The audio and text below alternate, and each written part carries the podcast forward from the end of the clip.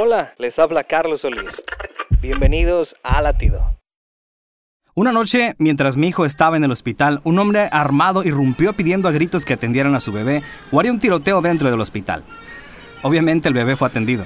Vi a aquel padre llorando y con temor me acerqué y le dije que yo era un pastor de la iglesia del Ejército de Salvación. Él me pidió orar por su hijo y lo hice con gusto. Al poco tiempo el bebé mejoró y se fueron.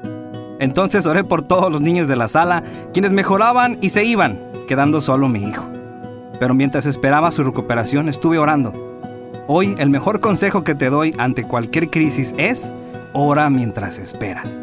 Esto es parte del propósito de Dios en tu vida. Latido les llega a través del ejército de salvación.